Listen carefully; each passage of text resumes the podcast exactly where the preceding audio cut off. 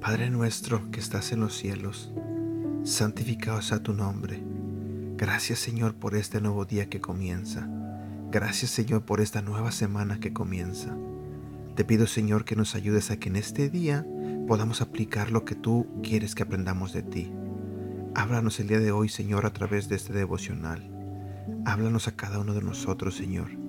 Y por favor Señor te pido que perdones nuestros pecados Perdónanos por hacer las cosas mal, por equivocarnos, por cada error, por lastimar a la gente. Perdónanos por todo lo malo que hacemos, Señor. Y también, Señor, quiero agradecerte por ese amor inmenso que tienes para nosotros. Gracias, Señor. En el nombre de tu Hijo Jesús. Amén.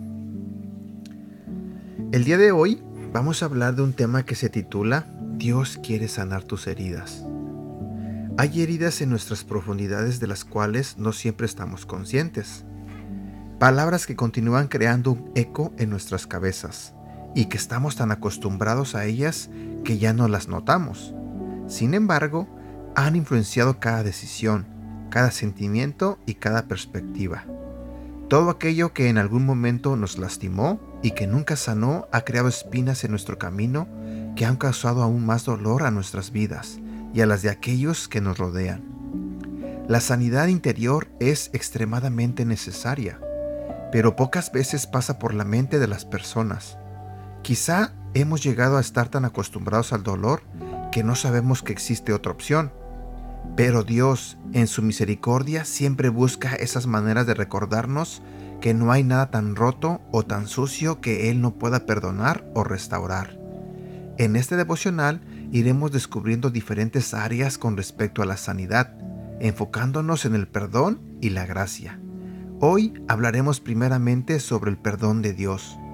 Creo firmemente que toda sanidad nace primero de comprender y sumergirse en la verdad de que hemos sido perdonados y somos libres de condenación.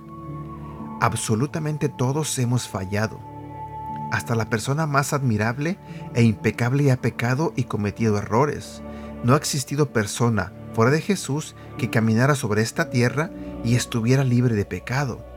Recuerdo que a los 19 años, cuando recién le rendí mi vida a Dios, la condenación no me dejaba avanzar. No me sentía digno del perdón de Dios y cargaba con todo peso de mi pasado pensando que debía vivir en un martirio.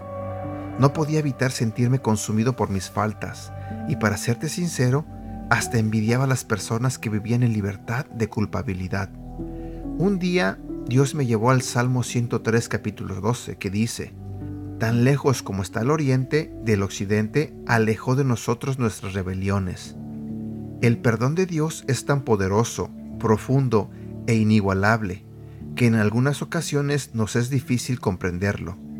Claramente en la palabra de Dios vemos cómo Él únicamente busca un arrepentimiento genuino, y eso basta para dejar el pasado atrás. Ezequiel capítulo 33 versículo 14 al 16 expresa esta idea completamente.